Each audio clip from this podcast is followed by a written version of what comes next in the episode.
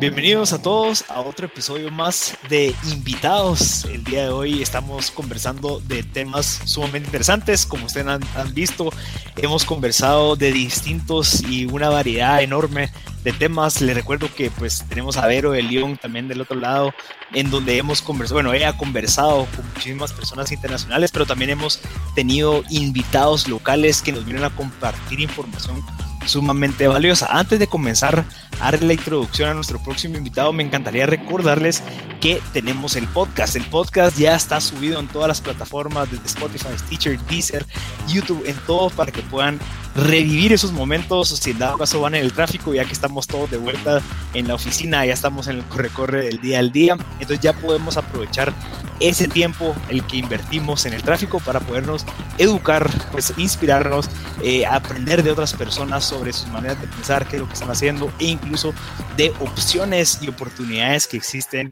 en nuestro país, especialmente en Guatemala, pero también hay mucha gente que nos escucha de Centroamérica. Así que creo que Banco Industrial nos está dando muchísimo contenido de valor que nos puede sumar bastante a nuestras vidas. Es un momento de aprovecharlo. Ya se vienen las últimas meses y días del año y creo que qué mejor que aprender y nutrirnos de todo ese contenido positivo y que nos puede servir bastante para tomar las mejores decisiones para el 2021. Entonces, el día de hoy vamos a conversar con una persona muy conocida en el tema de historia guatemalteca y de Centroamérica. Eh, vamos a conversar sobre el tema del bicentenario. Sabían de que el otro año, en el 2021, pues cumplimos 200 años de habernos independizado. Entonces, por eso el título de esta conversación que vamos a tener el día de hoy es importante saber de dónde venimos. ¿Por qué es importante saber de dónde venimos? Porque tenemos que aprender qué es lo que sucedió por lo cual estamos en donde estamos actualmente. Y por eso creo que, eh, no sé si les ha pasado, pero cuando tenemos conversaciones con personas que saben mucha historia, a veces nosotros no podemos justificar algunas de las cosas que nosotros queremos proponer o opinar porque no sabemos de dónde vienen. A veces repetimos muchas cosas que nos dicen muchas otras personas, pero sin tener esos fundamentos y sin tener esos conocimientos claros y bien fundamentados, ¿verdad? Para poder dar una opinión válida. Así que el día de hoy, pues Banco nos trae a un invitado sumamente interesante al cual voy a presentar ahorita, que nos viene a dar ese contenido y esa educación de por qué es que estamos como estamos, qué fue lo que sucedió, por qué llevamos 200 años de independencia.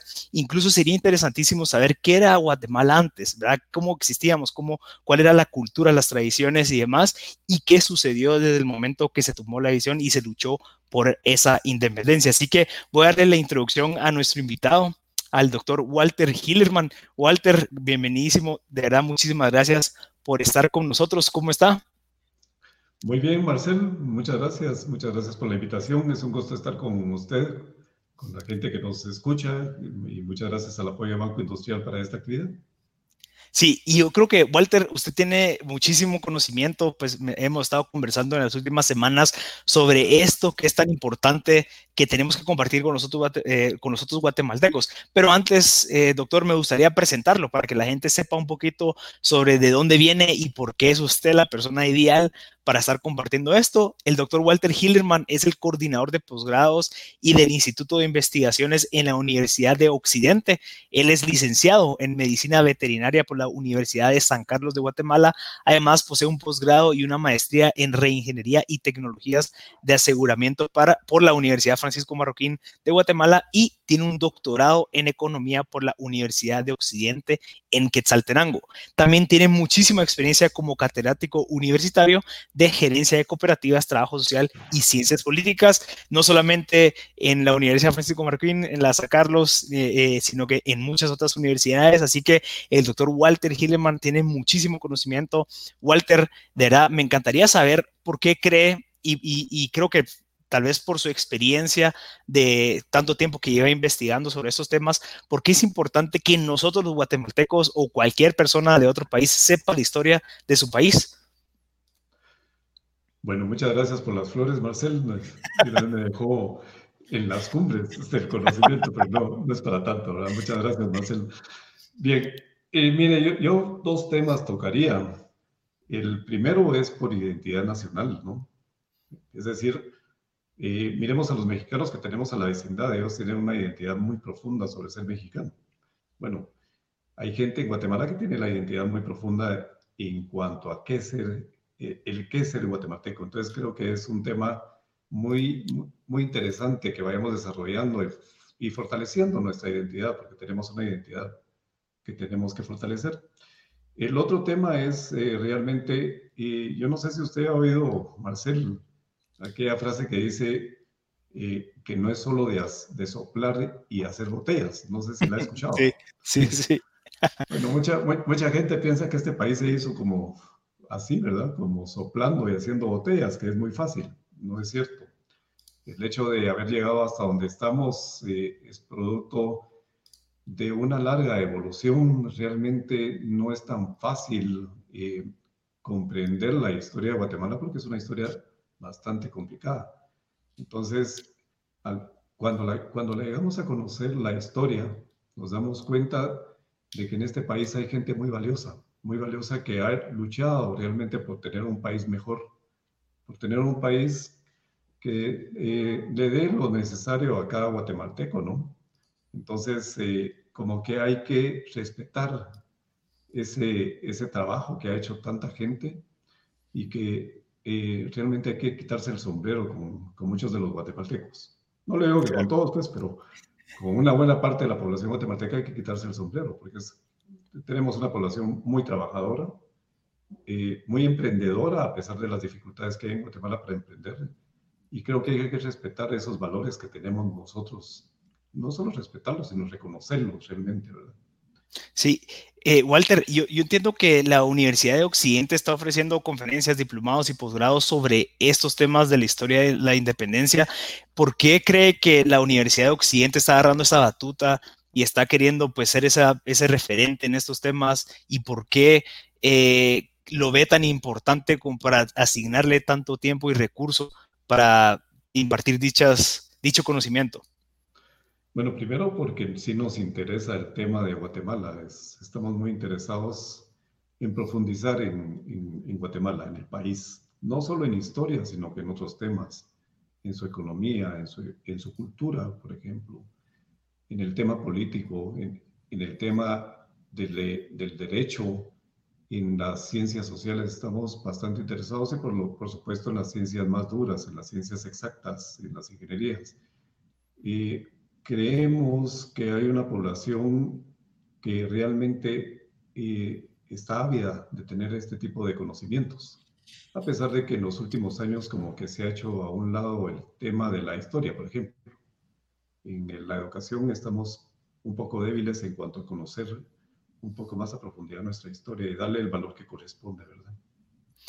¿Y, por qué cree que es eso, doctor? ¿Por qué cree que existe esa escasez de, no, sé si cultural de querer compartir todas estas cosas que sucedieron? ¿Será que lo vemos eh, de, distintas eh, perspectivas que pueden chocar en algún momento y pueden causar algún tipo de controversia que por ende no se fomenta ese tipo de educación? Puede ser. Eh, yo parece que hay, mucho, hay muchos intereses de por medio en este tipo de cosas, ¿verdad? Y nosotros creemos de que hay que ser, hay que ser imparcial, hay que hacer un análisis imparcial supuesto de que nos debemos ubicar en el tiempo y en el lugar. Estamos en el siglo XXI, no en el siglo XIX. En el siglo XIX se dieron un montón de conflictos que en cierta forma se han ido superando, ¿no? Pero eh, hay gente que también le gusta mm, como meter un poco de leña al fuego sobre, sobre este tipo de temas. En realidad, eh, yo creo de que lo que vale es eh, la persona en sí, la persona independientemente de cuál es su origen, de cuál es su religión, de cuál es su, su sexo, si es hombre o mujer. O, sea, lo que interesa es la persona en sí. Y muchas veces nos concentramos como, bueno, este es de un bando, este es del otro bando, en, para atacarnos, para eh, crear un poco de un clima de, de, de conflicto, ¿no? cuando realmente lo que tenemos que buscar es la cooperación entre nosotros, el, estar, buscar en un ambiente de paz, superarnos como personas, como familias, como comunidades y como país, por supuesto, ¿verdad?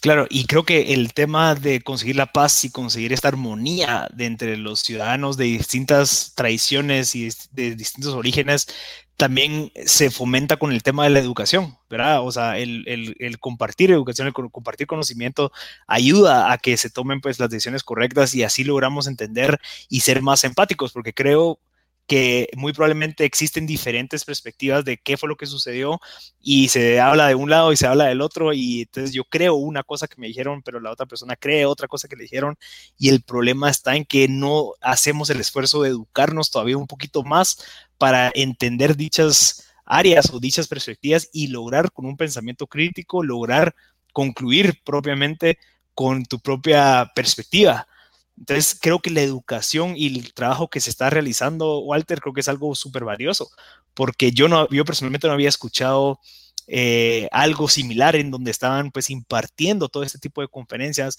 impartiendo estos diplomados y posgrados sobre la historia del Bicentenario. Entonces, creo que es algo sumamente interesante y creo que es algo de aplaudir hacia Udeo en este caso. Muchas gracias, Marcelo.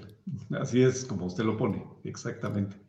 Buenísimo. Si quiere, Walter, eh, pues el tema de mucha gente que está súper interesada, eh, que nos están escribiendo antes de avanzar al tema de la independencia, a toda la audiencia que nos está escuchando o viendo, pues podemos hacernos esas preguntas en los comentarios de Facebook o de YouTube o de LinkedIn, en donde estamos eh, transmitiendo en vivo, para que el doctor pues pueda responderlas. Ahí yo sé que muchos tenemos muchas dudas y pues algunas curiosidades y creo que tenemos aquí a la persona ideal para poder responderlas. Así que, eh, Walter, pues de las conversaciones que hemos tenido, nosotros logramos concluir en algo, que es que todo comenzó, o, bueno, tal vez comenzó un poquito antes del terremoto de Santa Marta 1773, pero gracias a ese terremoto, pues que ocasionó esa movilización de un lugar, digamos, en, en el caso de Antigua Guatemala, al Valle de las Vacas, ¿cómo fue que influyó ese, ese, pues esa situación natural a la independencia de Guatemala? Bueno, en realidad la capital de Centroamérica en ese tiempo era la, estaba ubicada en la antigua Guatemala, en lo que ahora es la antigua Guatemala, ¿verdad? Entonces, si lo miramos así, eh, la, la capital tenía una influencia enorme en términos políticos, en términos económicos, en términos culturales. El tema es de que también eh, uno de los grandes poderes que había realmente en la antigua no era solamente el poder civil, sino también el poder de la iglesia. Entonces había como, no le diría que un conflicto entre ambos, pero sí la iglesia tenía exceso de influencia en la, ciudadanía. Cuando fueron los terremotos, después de los terremotos y se trasladó el, la capital a, a, donde está ahora, en el Valle de las Vacas, entonces como que hubo mayor, un proceso de mayor apertura.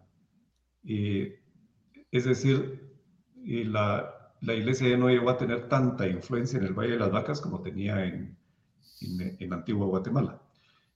Bien, eh, también hay que tomar en cuenta que no solo fue el terremoto, porque el terremoto provocó unos cambios tremendos. Realmente hubo mucha gente que migró a Guatemala, pero también migraron a otros lados del país.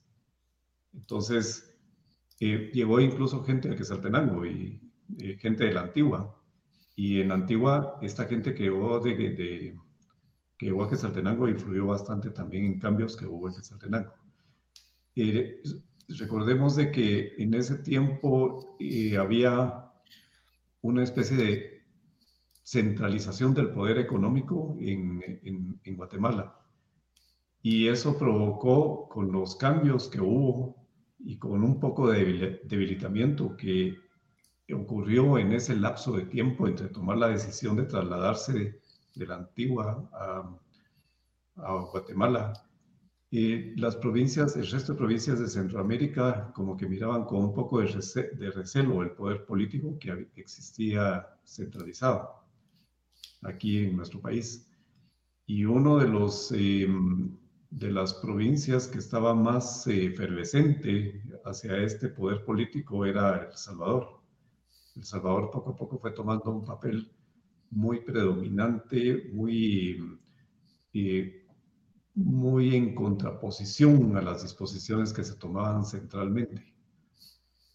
Eso hay, es, es, interesante, por ejemplo, de que en el caso de, de El Salvador Nicaragua y Guatemala se dan sucesivamente desde 1811 hasta 1813 ciertos movimientos de insurrección.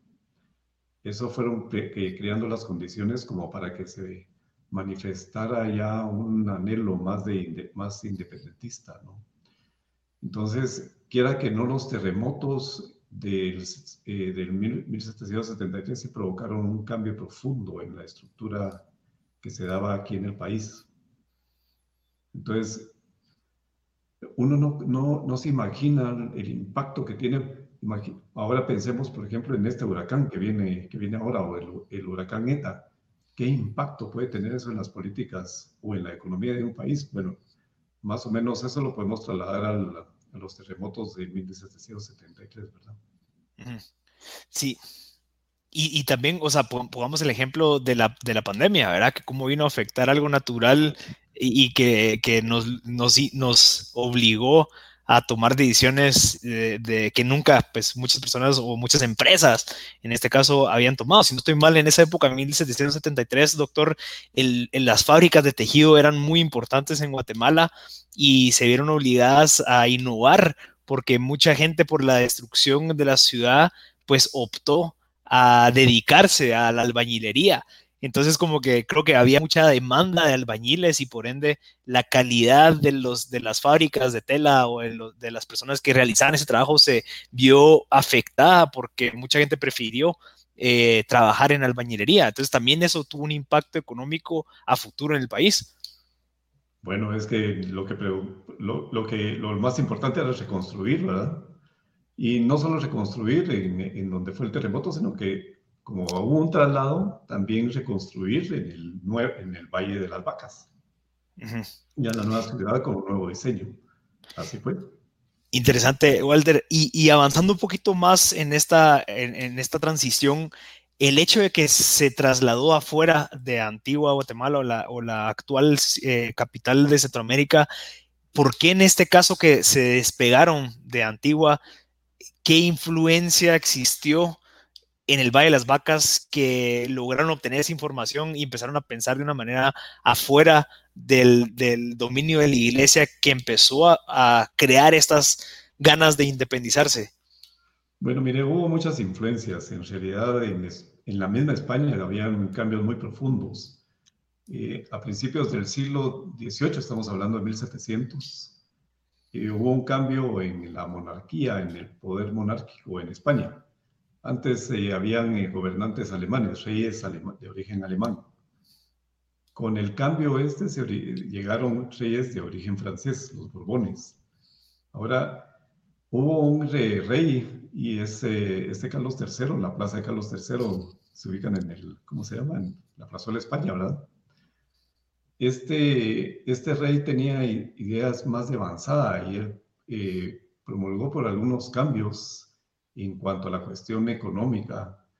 Eh, dando, eh, también eh, tenemos que comprender de que en ese momento se estaban dando profundos uh, aportes en cuanto al pensamiento, no solo político, sino económico. Entonces, como que había la búsqueda de una mayor apertura para que Centroamérica tuviera un mejor intercambio comercial no solo los monopolios que casi existían ya de, tradición, sino que dándole oportunidad a otro tipo de personas.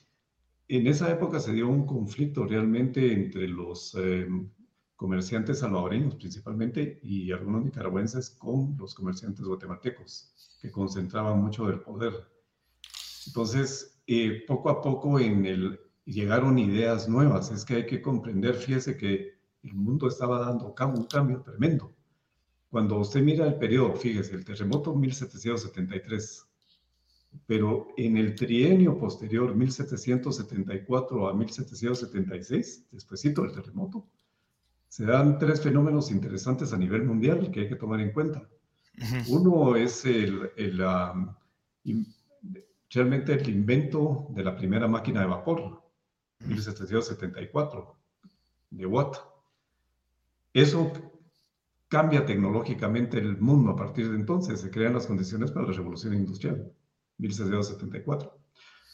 Y luego se da la publicación de este libro, La riqueza de las naciones, de Adam Smith, Economía, que hay nuevas ideas, nuevas influencias en el, en, eh, en el mundo económico.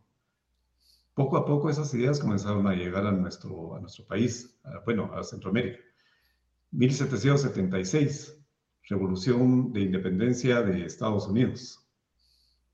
El, punto, uno de los puntos álgidos de la, revolución, cambio político, ¿no? Entonces el mundo está dando vuelta en ese, en ese momento.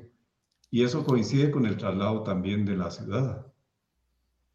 Entonces cuando llega, eh, realmente cuando se asientan, había gente que estaba estudiando en Europa, no eran muchos, pero había gente que estaba estudiando en Europa, algunos que llegaron a Estados Unidos y trajeron esas nuevas ideas a una ciudad que se estaba en cierta forma abriendo un poco, no le digo que mucho, sino un poco a las nuevas ideas de cambio.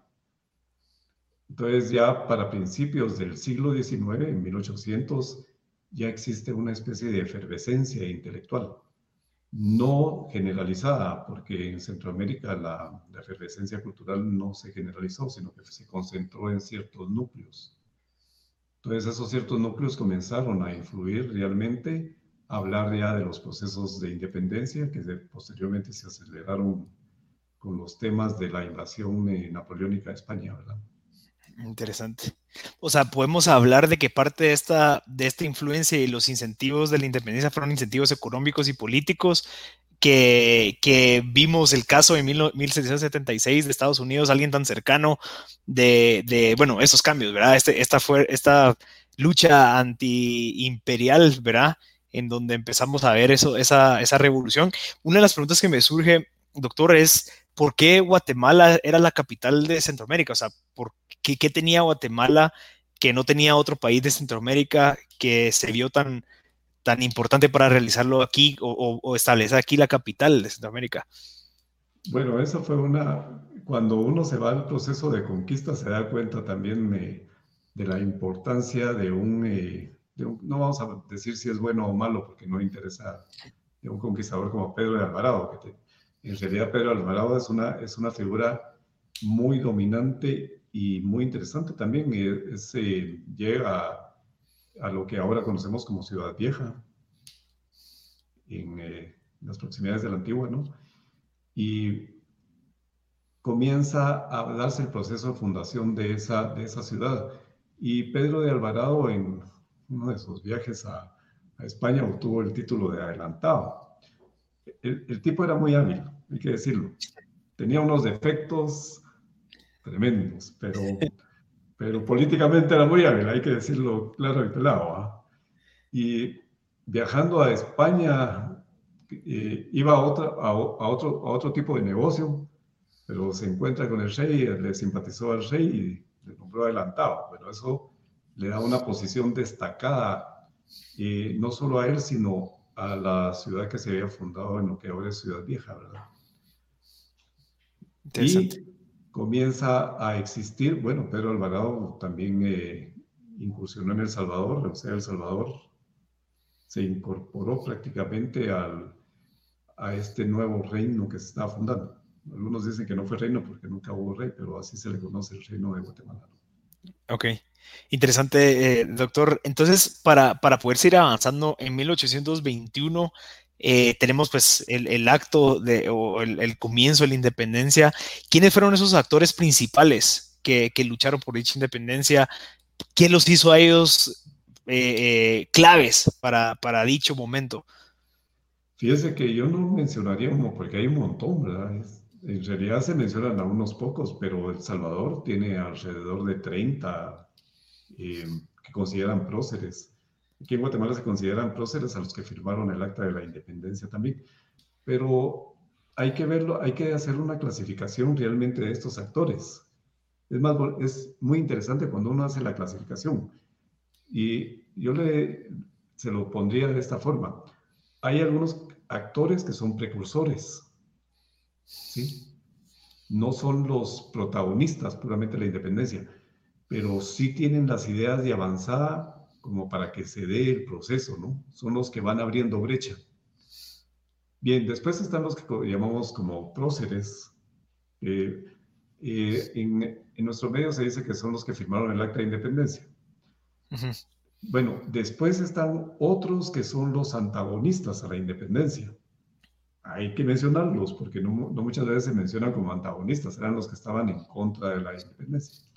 Aquí sí hay que mencionar algunos. Eh, este Bustamante Guerra, que fue capitán general enviado de España, fue eh, prácticamente un dictador que vino a establecer un medio régimen de terror. Y eso incentivó eh, el hecho de que las provincias quisieran, en cierta forma, desprenderse de ese tipo de influencia, José Bustamante Guerra. También dentro de los opositores estaba el arzobispo eh, de Guatemala, Ramón Casaus y Torres, y, o sea, había gente que no estaba de acuerdo con la independencia. Y mencionaría otro tipo de, de, actores que son los intelectuales que sí estuvieron en el momento de la independencia y provocaron como la discusión realmente, no solo en términos políticos de la independencia, sino que dieron apertura a temas científicos, a temas económicos. Y ahí sí sobresalen, y para mí sobresalen ahí, por lo menos eh, José Cecilio del Valle y Pedro Molina, más eh, eh, Francisco Barrundia, que también era un intelectual de, de altura. O sea, hay gente intelectual que influyó en ese momento. Y mencionaría, creo que llevo cinco, ¿no? Cinco. Mariano Aicinena, ¿no? Bueno, Mariano Aicinena, él es considerado prócer dentro de la independencia porque firmó el acta de independencia. Y en algún momento estuvo de, presidente después de una especie de presidente después de la independencia. Hay que mencionar un quinto grupo de actores, que son los próceres desconocidos, de los que no se habla. Yo creo que esos son muy interesantes, pero son poco mencionados realmente y ahí hay gente muy, muy, muy interesante, ¿no? ¿Podría mencionarlos, algunos? Uy, hay cantidad de ellos. Em, o que los pues, investiguen aquí. yo creo que es mejor investigarlos, pero fíjense que dentro del proceso de, eh, por ejemplo, en El Salvador es muy interesante la, la, figura de Matías Delgado. Era salvadoreño, pero en su tiempo fue una persona de avanzada. En, Guatemala no es que haya sido un prócer, pero fíjese que hay como para mencionar las diferentes vertientes intelectuales. No era un prócer necesariamente, pero sí influyó bastante en este tema de la, alrededor de la independencia y principalmente post-independencia, es eh, Juan José de Aicinena, mm. que fue rector de la Universidad de San Carlos en otro tiempo, pues cuando la Universidad de San Carlos tenía otro, otra forma de pensar, ¿verdad? Ok. Pero hay muchísimos, hay muchísimos. y, no solo en Guatemala, hay que mencionar los que están en Nicaragua, por ejemplo. Sí, y, lo bueno, doctor, es de que estamos dándole solo unas generalidades para que se aprovechen a, inscribir los diplomados y las conferencias de, de UDEO. Así que si en dado caso eh, quieren saber más, siempre pues está, a disposición aquí el link que van a ver en, eh, en, la pantalla para que ustedes puedan asistir a esas conferencias que van a estar impartiendo, que ya vamos a entrar a detalle, pero doctor, antes de que se nos acabe el tiempo, me encantaría hablar un poquito de, qué, qué, fue lo que sucedió después, o sea, quiénes lideraron el Estado de Guatemala y la Federación de Centroamérica luego de la, de independencia, porque existen varias personas que tomaron pues el liderazgo y, y pues eh, continuaron y empezaron a construir lo que, lo que en, esa, en ese momento fue la República de Centroamérica. Bueno, inicialmente fue Gabino Gainza, después de la independencia ya estaba y él siguió. Eso es interesante, Una independencia donde el que estaba, sí. Ok. Bueno, él estuvo algunos, algunos meses, no estuvo tampoco mucho tiempo, pero después llegó Vicente Filísola de, de México, enviado por, eh, por Iturbide, por Agustín de Iturbide, que era emperador de México, lo envió a este Vicente Filísola y él estuvo en una etapa de transición también. Estuvo unos meses. Después se nombró, salió Filísola y se nombró un triunvirato, un primer, triunvirato. Un primer triunvirato. Estuvo un periodo también de unos poquitos meses y se nombró un segundo triunvirato. Después ya llegamos al, tiempo en que comienzan ya una etapa de, ver quién, eh, quién asciende. Por ejemplo, ahí estuvo un tiempo Pedro Molina. Eh, Mariano Adecinena estuvo también posteriormente. Y después ya comienzan los eventos realmente de, de guerra centroamericana. Es que eso, el tema, eh, se ha dicho, por ejemplo, de que la independencia fue relativamente pacífica. Y así lo dice el himno nacional, ¿verdad? Nuestros padres lucharon un día y lograron, sin choque sangriento, colocarte. Ok, muy bien. Bonito, antes de la independencia, relativamente no hubo mayor corrimiento de sangre, relativamente. Posteriormente, sí. 20 años de conflictos serios en Centroamérica. Wow. O sea, de, de 1900, 1826 a 1829, ¿qué fue lo que sucedió? Ahí es, eh, surge la guerra centroamericana. Es, eh, Salvador se revela en contra de, del movimiento conservador en Guatemala y comienza a haber una reacción de ese tipo ya con, con conflicto bélico. Y después existen es interesante ver que El Salvador, es que El Salvador es bien interesante porque se constituyó como el núcleo que quería, por un lado, independizarse de España, pero también de Guatemala, pero quería en cierta forma anexarse a Estados Unidos, ¿verdad? pero no quería anexarse a México, entonces habían como distintas facciones en Centroamérica. Y el Estado de los Altos, bueno, no, existía el Estado de los Altos, pero que Saltenagua y Chiapas ya se habían anexado querían cierta anexión a, México.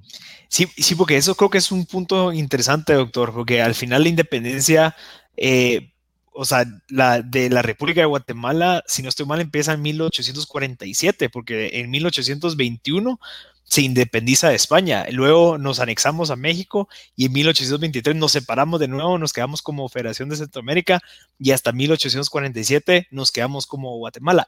Esas tres independencias, entre comillas, ¿por qué se dieron? O sea, ¿qué, ¿cuál era esa falta de visión o, qué no se tenía tan claro que me paso a un lado y después me, me voy al otro? Bueno, podría ser falta de visión o intereses privados, particulares. Habían ciertos intereses eh, particulares que es interesante mencionarlos, pues había interés, eh, un interés particular, por ejemplo, anexarse a México, mm. de algunas personas en específico porque como México en ese tiempo era monarquía y los que tenían esa intención tenían pensamiento pro-monárquico, ¿sí? Entonces influyeron bastante para que apenas cuatro meses, un poquito menos de cuatro meses después de la independencia del 21, nos anexáramos a México. Mm. Bien, a los, al poco tiempo cayó el imperio de Agustín de Iturbide, entonces, como que se les terminó las ganas de estar anexados a México y, y bueno, los, eh, los que estaban en contra de esa anexión a México dijeron, bueno, ya somos independientes de México también. El 1 de julio de 1823 se declara la independencia de México y de cualquier otro país. ¿Y, y qué, qué, cree que sucedió con temas económicos? Hablemos un poco de los temas económicos post-independencia. ¿Nos fue mejor? Eh, tuvimos que hacer varios cambios, qué fue lo que, qué, decisiones se tomaron para poder, que obviamente eh, estar bajo el dominio, digamos, de España, pues tenía sus beneficios, pero el estar independientes, ¿qué, ¿cuáles fueron los retos que surgieron a base de esa decisión para el tema económico?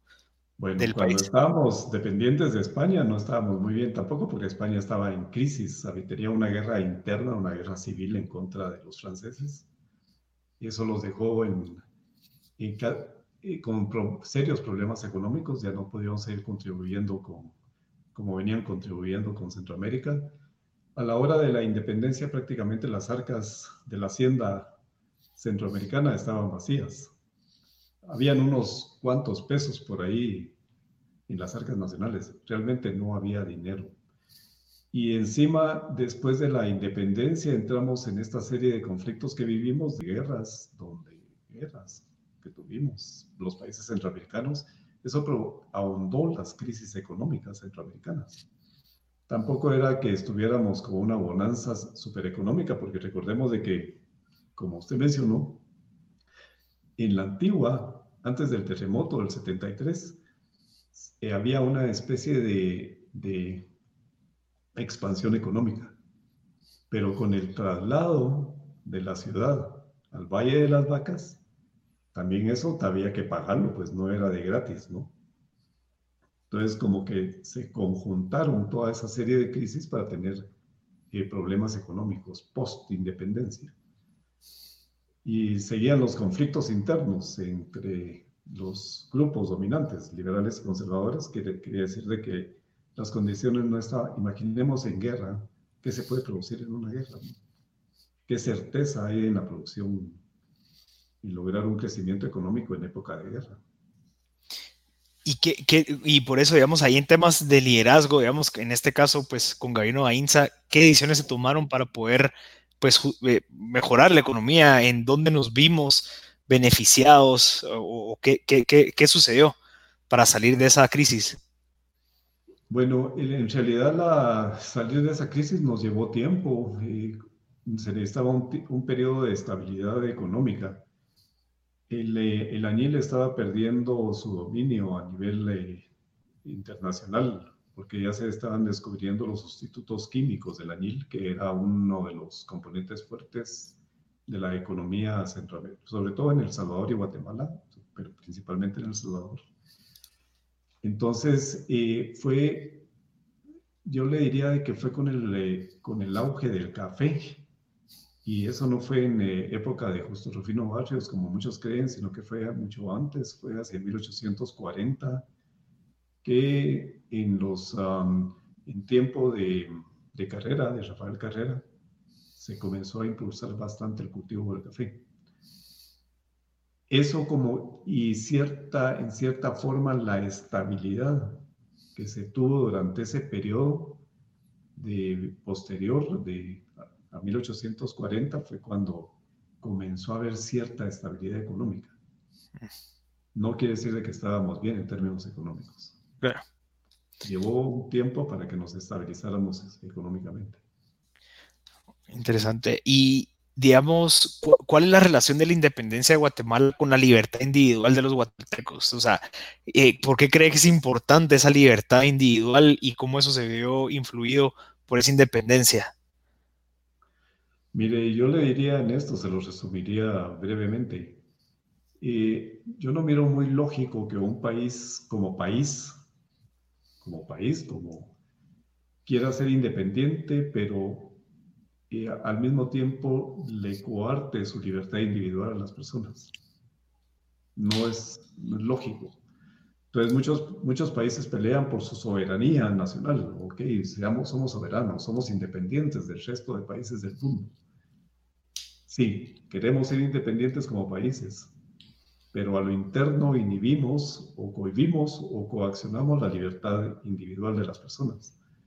Entonces, como que no pierde su sentido la independencia cuando es independencia política, pero no hay independencia individual, cuando no se cultiva la libertad individual. Y, y, podemos, podemos regresar ahí a hablar un poco del tema de la educación, o sea, el tema de la independencia individual también es por la falta de educación o la, o, la escasez de educación para crear ese pensamiento eh, crítico, digamos, y poder, eh, eh, ¿cómo podemos mezclar esa parte de la educación con esa libertad individual? Mire, la educación, cuando es vertical, cuando yo soy el maestro y usted no puede decir nada en contra de lo que yo pienso, sino que usted tiene que ser obediente a lo que yo digo, yo no creo que sea educación simplemente es eh, pasarle información a otra persona, ¿no? Verla como un objeto, no como un sujeto. El sujeto tiene el derecho de debatir, de tener sus propias ideas, de descubrir, de ir a, de avanzar, no quedarse estancado con lo que le está poniendo el, el, el docente, ¿no? Y nuestra educación y nuestra cultura es muy vertical. Solo voy a decir un pecado mortal, porque yo sé que eso va a ser un pecado mortal. La imposición de leyes en Guatemala, el hecho de que no podamos discutir las leyes, eso muchas veces violenta realmente nuestra, nuestro pensamiento crítico como ciudadanos. Nos dicen eh, que vayamos a votar cada cuatro años, vamos a votar cada cuatro años. Pero tan importante o más importante que el hecho de ir a votar, tan importante, es realmente que los guatemaltecos conozcan las leyes que después se supone que tienen que obedecer. Entonces la educación es fundamental. Y es fundamental en el sentido de que una educación vertical nos destruye como entes pensantes realmente, como entes críticos, como ciudadanos verdaderos de este país. No es que seamos tontos, no lo somos. El guatemalteco no es tonto. Interesante. Doctor, para, para darle unas pinceladas a la audiencia de lo que tiene UDEO, ¿me podría contar un poquito cómo están impartiendo todo este conocimiento? Me comentaba la última vez de que son conferencias virtuales, ya pueden acceder a ellas en la página del UDEO, pero me comentaba que son durante este, este año hasta el próximo año, entiendo que, que en septiembre del próximo año en donde se cumple el bicentenario. ¿Cómo, cómo están abordando ese tema educativo para que la gente pues aprenda un poco más sobre la historia? Bueno, cómo es con conferencias una vez al mes. Y generalmente es el penúltimo eh, sábado del mes, duran una, hora y media. Se están impartiendo de once y media a una de la tarde. Son 19 conferencias en total. Comenzaron en marzo cabal, unos días antes de la pandemia, ¿verdad? que se hacían presencialmente, si no estoy mal. Sí, se hacían presencialmente. Una se hizo presencialmente. Al rato vino la pandemia y todos encerrados. y todas son virtuales, todas han sido virtuales. Y creo que nos vamos a quedar con la modalidad virtual porque sí nos ha permitido llegar a más gente. ¿no? Entonces, eh, para los que están interesados, se les permite eh, participar en el, como diplomado o como un posgrado como diplomado para los que están estudiando un pregrado, o sea que todavía no tienen el título de licenciatura, y un posgrado para los que ya tienen el título de licenciatura. ¿verdad? ¿Y cuáles serían los requisitos para, para poder estudiar estos diplomados? Si en dado caso alguien que está en el colegio, digamos, y quiere sacar algún diplomado, ¿puede hacerlo? ¿Cuánto cuesta? ¿Cómo, se, cómo, cómo funciona? Bueno, para los, para los que están estudiando diplomado cuesta 50 quetzales al, al mes. Para los que estudian el diplomado cuesta 180 quetzales al mes. O el posgrado, perdón. Ok. Ahora, ¿qué es lo que tienen que hacer? Simplemente oír la conferencia y escribir un pequeño ensayo sobre lo que, lo que escucharon y sus puntos de vista sobre lo que, lo que vieron en la conferencia. Eso es todo. Durante las 19 conferencias. Las 19 conferencias. No hay exámenes. es el coco de muchos, ¿verdad? Y aquí, aquí a la gente que está viendo, pues estamos poniendo el link en donde ustedes pueden acceder www.udeo.edu.gt diagonal bicentenario para que puedan, pues ya, ya pueden ver algunas de las conferencias. Eh, doctor, usted me mandó un pensum, ahorita se llevan, si no estoy mal, ¿cuántas llevan realizadas hasta el momento? Seis. Seis, o sea, quedan todavía 13 conferencias por realizar para todas aquellas personas que quieren estar al día y quieren pues pertenecer a esto, pues pueden eh, entrar a este link que está en la pantalla. Creo que vale muchísimo la pena, doctor, como, como lo conversamos, el que lo, importante, ¿verdad? De poder eh, saber de dónde venimos, saber qué es lo que está sucediendo, cómo, qué podemos aprender de las cosas que, que, se tomaron de una manera positiva y de una manera negativa para que no volvamos a cometer esos errores al final, pues toda la gente que, tiene educación, creo que tenemos una gran responsabilidad de hacerlo mejor con esa educación para los demás ciudadanos. Así que, doctor, ¿algún último mensaje que quiera dejar a la audiencia que nos está escuchando ahorita en todas las plataformas? Bueno, las conferencias no solo son de, política y de temas económicos, sino que son también de arte. Las tres próximas son de arte. Eh, la, otra cuestión es de que son dadas por especialistas. Eh, en cada uno de los temas.